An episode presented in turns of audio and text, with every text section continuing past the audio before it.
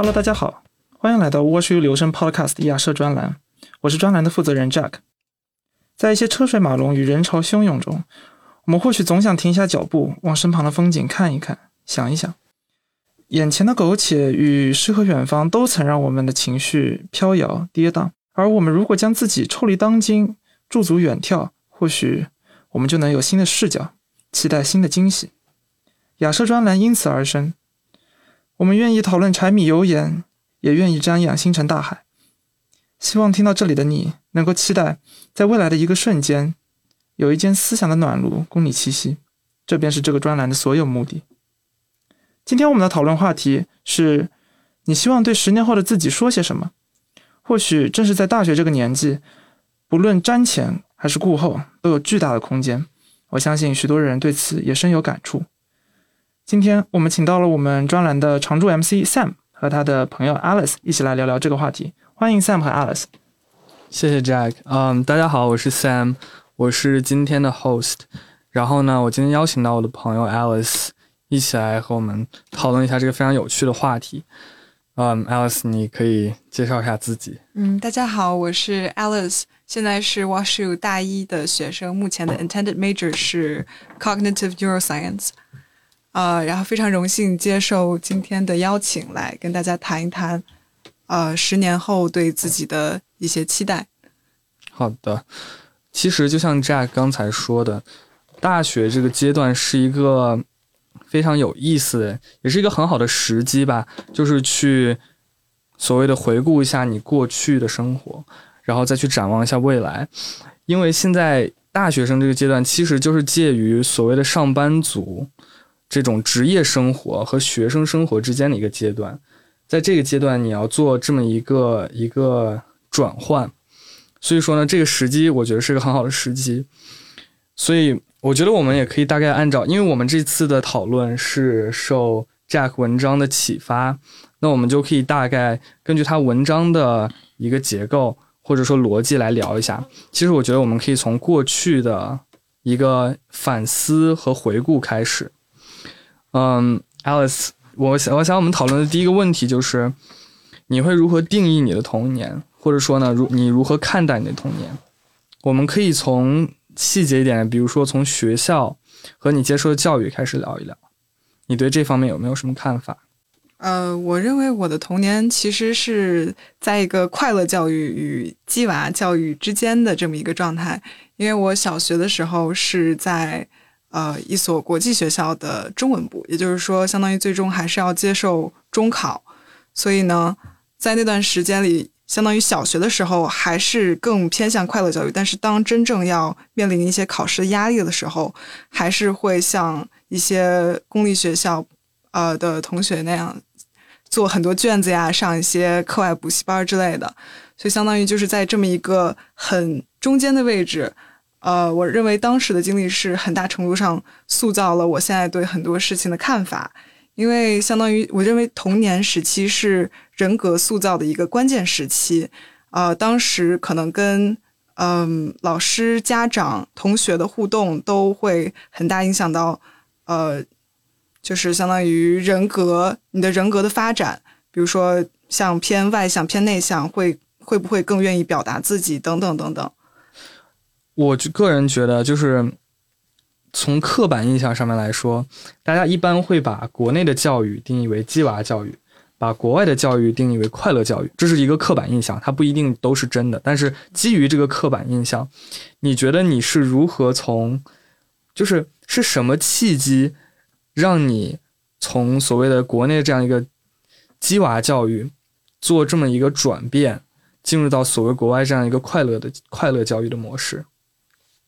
其实我。相当于处在中间这么一个位置，我没有完全的做到转变，因为我在高中时期相当于是在北京的一所呃公立的公立高中的国际部，在这里有很多很优秀的同学，他们就是所谓鸡娃教育的产物，相当于他们从小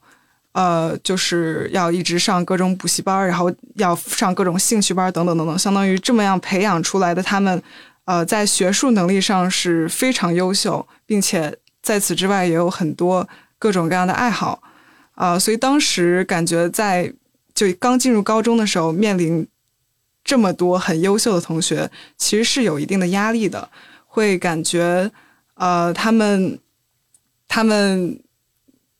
呃比你比我比我强很多，对，然后所以就因此可能会产生一些自卑的心理，或者是说有一些同伴压力，让平常的生活过得非常的痛苦。peer pressure。peer pressure，peer pressure，of OK，course。了解。我这么说，你看一下，你觉得对不对？就是在那一个特定的阶段，你会比较羡慕所谓的这些鸡娃教育、接受鸡娃教育孩子的这样一批人。对我认为在当时那个阶段，我是对他们存在一些羡慕的，因为在很多能力上面，他们确实是非常的强啊、而且他们可能对于一些学术压力比较高的这种生活也适应的非常好，然后他们感觉很自然的就可以延续之前的学习方式，拿到很好的分数等等等等，所以相当于那个状态下，我还是比较羡慕。但是我觉得在呃相当于经过高中进入大学这么一个阶段之后，再遇到更多从不同背景呃出来的同学们之后，会认为其实不管是快乐教育也好，还是鸡娃教育也好，他们都是各有利弊，并且就是相当于塑造出来的人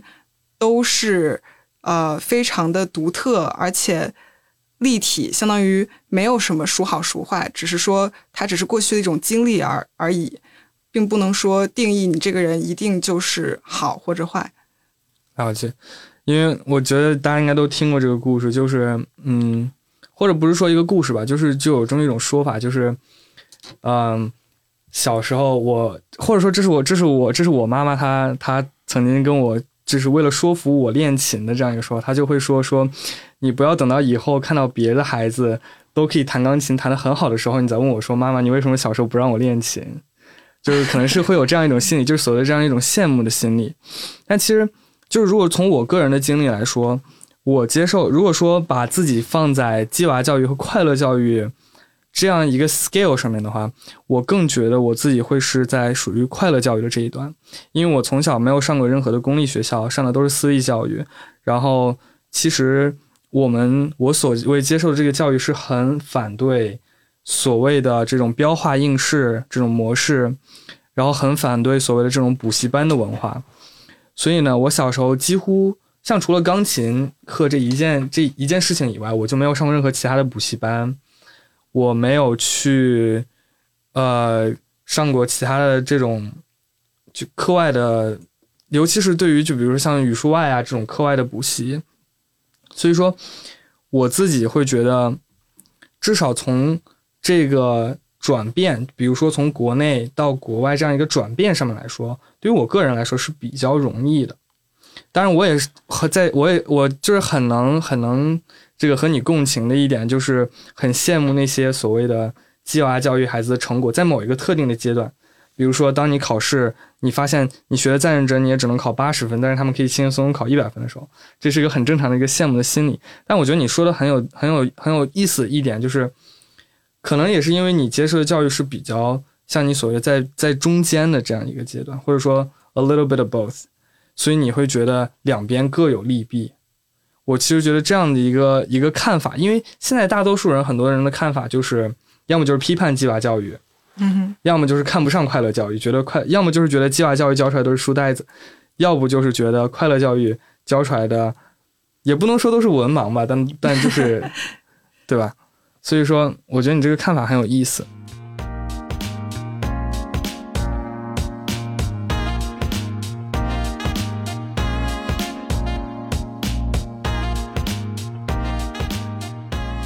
那你觉得从从这么样这样过去接受的教育，转变到现在你接受的教育，现在在上大学，在国外上大学，你觉得不是说从更多的是从个人层面上面有怎么样一个变化？比如说像你小时候聊过的，你没有办法去做一些决定，因为或者说也不是没有办法去做一些决定，而是说更多情况下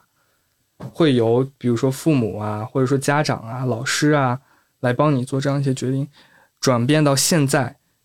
成为一个成年人，一个独立的个体，你觉得做在做这样一个转换的时候，你自己有什么样的体验？嗯，我认为在当下的阶段，尤其是大学阶段，呃，就像就高中、大学这个 transition 的阶段，就像 Jack 他文章里所说，呃，就他通过自己的一些争取，还有和校长等等人的沟通，最终相当于争取到了他们高中舞会的机会。相当于我在这个阶段是说，逐渐让一个人从幼年阶段，呃。就是没有太多的话语权，到逐渐拥有可以掌握自己生活，可以就通过自己的就是利用自己的权利来为自己争取一些事情的这么一个阶段。然后，尤其我觉得是呃，相当于来留学这件事情，也就是相当于完全脱离了原来的社会话语体系，以一个完全新的视角来探索自己，然后啊，还有探索社会等等。然后你可以。在这个情况下，相当于你是完全对自己的人生在国外的这一部分的生活 take control 的，所以我认为这确实，呃，是一个非常关键的转变的时期。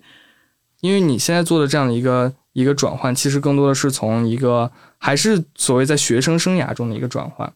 你觉得，如果说向前看，你对于进入社会之后会有哪些想法？或者说你会会不会对于自己有一些规划和目标？嗯，我认为就有一些大的目标，比如说我有一些有一些梦想，比如说成为某一个职业，比如说我想可能会成为呃一名就是做 research 的这么这么这么一个领域的这么这么一一名研究员，就比如这可能是我一个大的目标、大的规划，但是我不会。相当于限制自己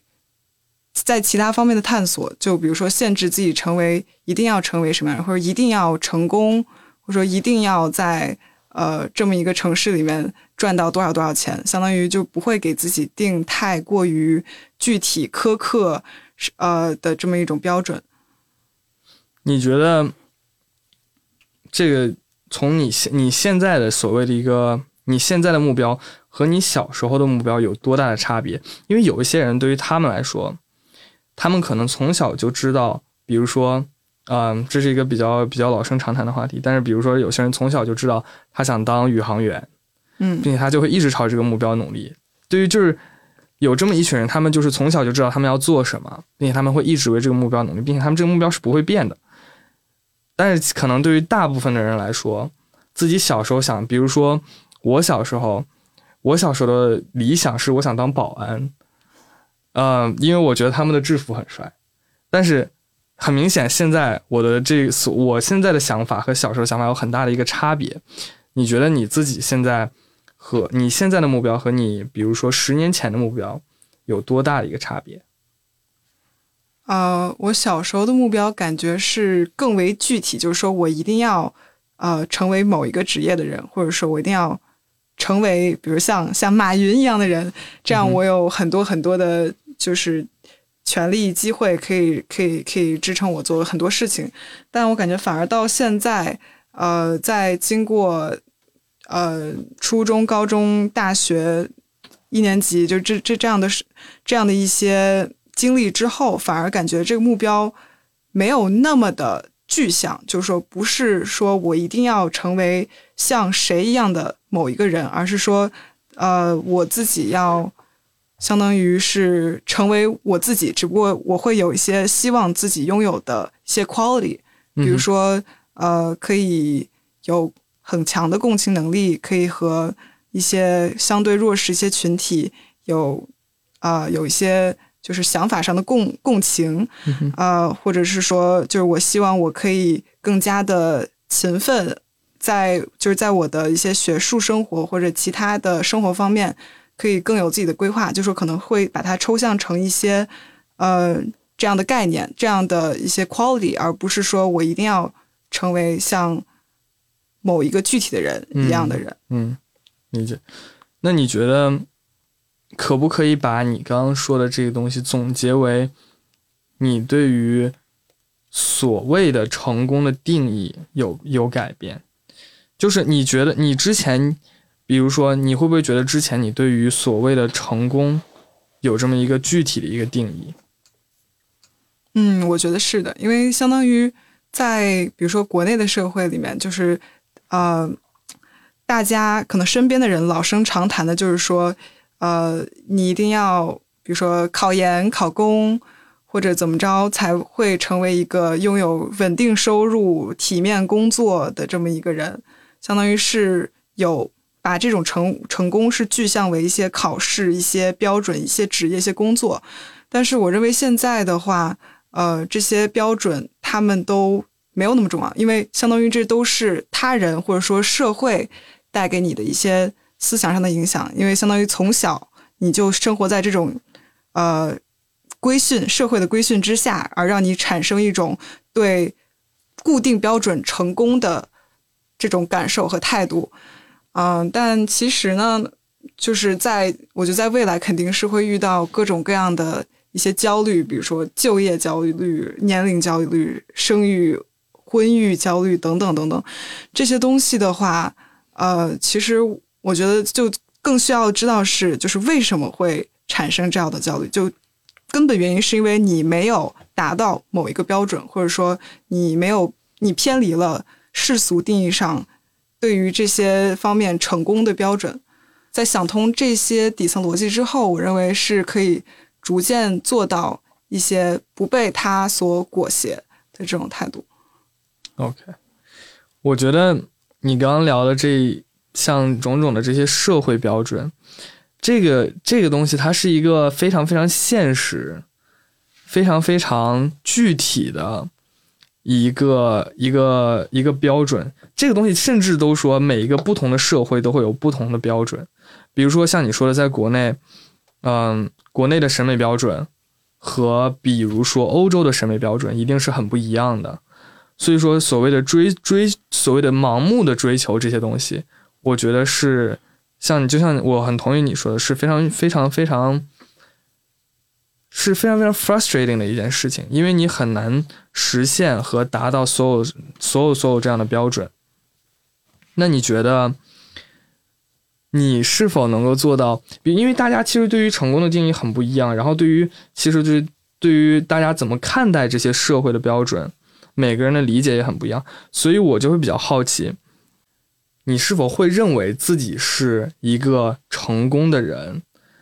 虽然你没有达到很多各种各样的这样所谓的标准，比如说具体的，你是否会觉得你是一个成功的人？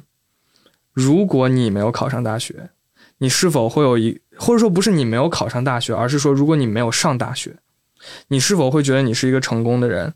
如果比如说你没有很高的收入，你是否会觉得你是一个成功的人？比如你没有结婚。嗯，我觉得就是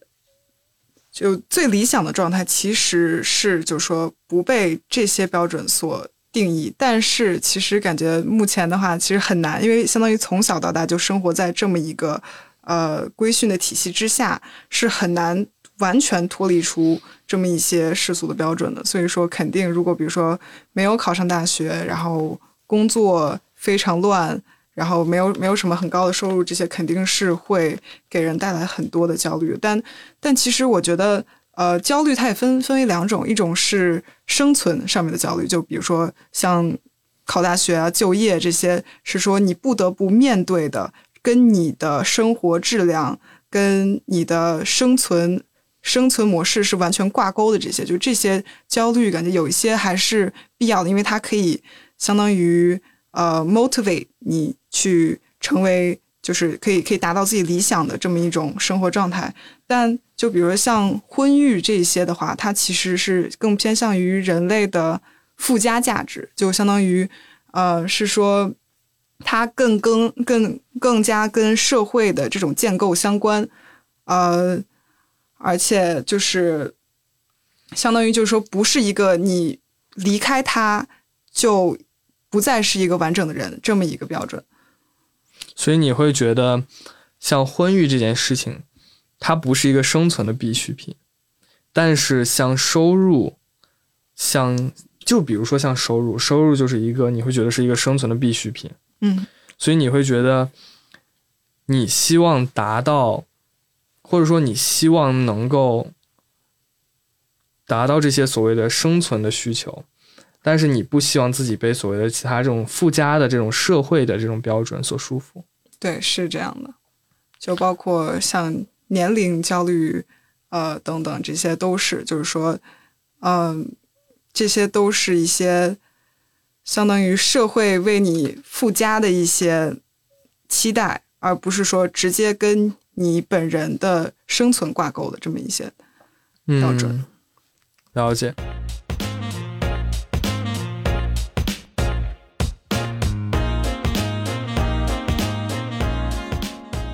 嗯，Alice，我们刚刚聊过了所谓的对过去十年的，也不一定是过去十年吧，就是对过去的这样一个回顾。我会比较好奇，你对于如果说设定这样一个具体的时间，在十年后，你会对自己有什么样的期望？或者说你会对你会希望自己活成什么样一个样子？有没有一个具体的一个形象，或者是一些具体的目标？你现在想要，或者说你已经定下的一些目标，或者一些展望？很多人会比较现实，比较现实的人可能会觉得我要赚多少多少钱，当然我不觉得你是这样一个 一个类型，但是你会不会希重要望钱很重要。你会希望自己怎么样一个、怎么样一个成功法？啊、我认为我到时候对自己十年后对自己的期望是说，可以与很多过去的一些遗憾和解，相当于就是说不会过度的纠结我，比如说在五年前我没有，我没有，我没有拿到这个职称，我没有做到这件事情，对我来说打击有多么大，而是说他们都是作为我过往非常宝贵的经历而塑造了现在的这么一个我，所所以相当于我不希望我对以前所发生的事情感到太大的遗憾，或者是说觉得我很迫切的想要改变以前一些比较负面的经历。啊、而且我希望我可以是以一种嗯非常积极的心态来面对未来可能发生挑战，即使就是做的事情可能会失败，因为呃，因为我认为相当于你奋斗的这个过程中所对自己带来的正面影响是非常大的。然后啊，那我插一句，就是，所以你会觉得你现在不是说你呃，就是说你会觉得你现在更注重结果吗？或者说你会觉得你现在这个结果会更困扰你吗？如果说你觉得你希望在未来你能够做到更注重这样一个过程，你会不会觉得现在 you're having trouble with 这个结果？啊、我觉得这确实现在是是一个问题，相当于就是对结果的这种得失心会比较重。然后我希望未来的话，相当于是可以达到这么一个自洽的状态，就不会再因为这么一些外界外界的标准对自己的评判而感到大喜大悲，而说自己对自己其实应该是有一个呃，就是舒服的一个标准，成功的一个标准，就相当于是按自己的标准来执行，而不是说过度的依照外界的评判而呃给自己下一个定义，就是、其实我觉得可以分成两大类，对于未所谓对于未来十年之后的展望，这样也具体一点，比如说哪哪一些哪一些东西是你希望，比如说哪几件事情是你希望坚持做下去的，哪些地方是你希望做出改变的？你刚刚聊了一些哪些地方你希望希望做出改变，那有没有哪些事情是你觉得你希望坚持做下去？不一定是事情，或者说有没有哪些，比如说一些想法或者一些 mindset 之类的东西？啊，我觉得非常需要坚持的一点，相当于就是，呃，像就所谓年少轻狂这段时间，对很多呃规则或者说对很多社会问题的一些质询，相当于就是呃带着一种反叛的精神，而不是说被动的接受所有呃就是其他人的期待或者说社会所带给我的影响，而是说我要持续的保持这么一种。呃，质询的精精神 （critical thinking） 来看待社会上发生的种种的一些社会事件。对，所以我认为这一点是非常需要坚持的，而不是说在我长大了之后，我就要被社会磨平了棱角，就相当于被动的接受了我当下的处境。那如果说的具体一些，比如说有没有现在哪些习惯是你很希望保持下去的？呃，哪些习惯？有些人可能会说，我希望坚持阅读，我希望坚持，对，没有也没关系，就是我确实没有这段就当我没问。可以可以这么说，就也不能说是我希望坚持阅读，是希望我可以呃坚持从各种渠道摄入更更全面、更大量的信息，相当于可以得到一个更 holistic 的的这么一种思考的方式，而不是说我只从单一某一个知识的来源来呃扩充我的认知。相当于我觉得这是很重要的，就不不管是从阅读书籍，还是说呃看电影，或者说听 podcast 等等等等，就相当于是像嗯，就是持续的可以听到多方面的声音，而做出自己的判断，而不是说以一个单一的来源来补充自己的认知。了解了解。嗯，其实。我现在还是想再去做最后这么一个对比，就是如果说你觉得十年前的你对于现在的你是否会对于你现在这样的一个状态，或者说你现在这样的一个成就会有多满意，或者说是否是一个理想自己曾经想要达到的那个目标，然后并且你你觉得你希望十年后的自己。怎么会怎么回顾现在的自己？这是两个问题。第一个问题就是相当于是，你觉得十年前的自己会怎么看待现在的自己？啊，这其实让我想到前段时间 TikTok 还上面有一个很有名的挑战，就是说，如果十年前的我见到现在的我，他一定会怎么样？所以，我如果代入一下十年前的自己的话，我可能会觉得自己现在已经。就是是是是我小时候会羡慕的人，可以这么说，相当于就是在很多事情的看法之上，就上面都会有一些呃自己独到的见解，包括就在生活中可以应对很多突发的问题，也不会崩溃，相当于就是一个呃小时候所羡慕的状态。然后呃，对于第二个问题，第二个问题，第二个问题就是。你希望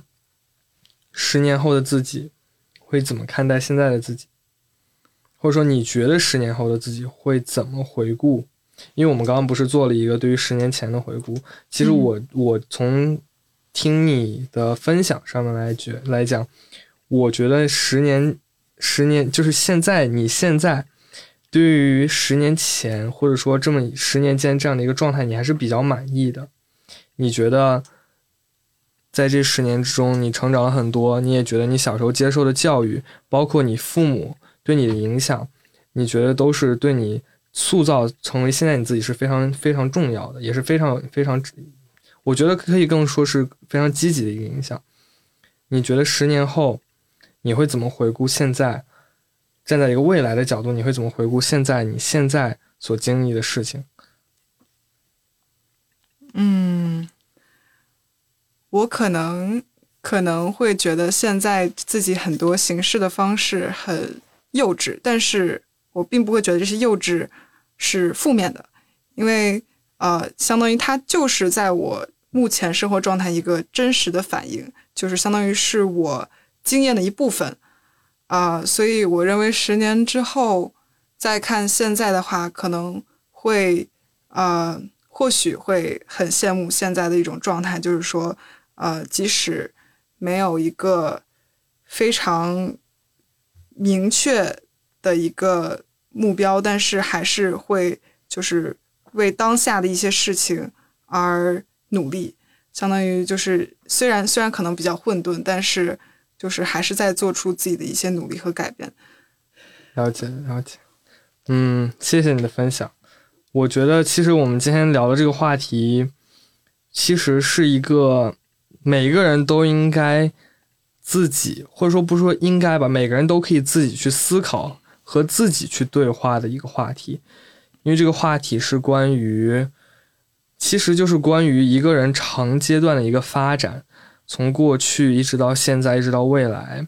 我觉得每每过一段时间做这样一种反思，都会对自己，无论是定定下来一个固定的目标，或者是说对于和过去的一些事情和解，或者说对于个人成长上面来说，我觉得这种思考都是很有意义，也是很有帮助的。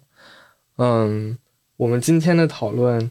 就暂时告一段落，谢谢大家收听，我们下次再见。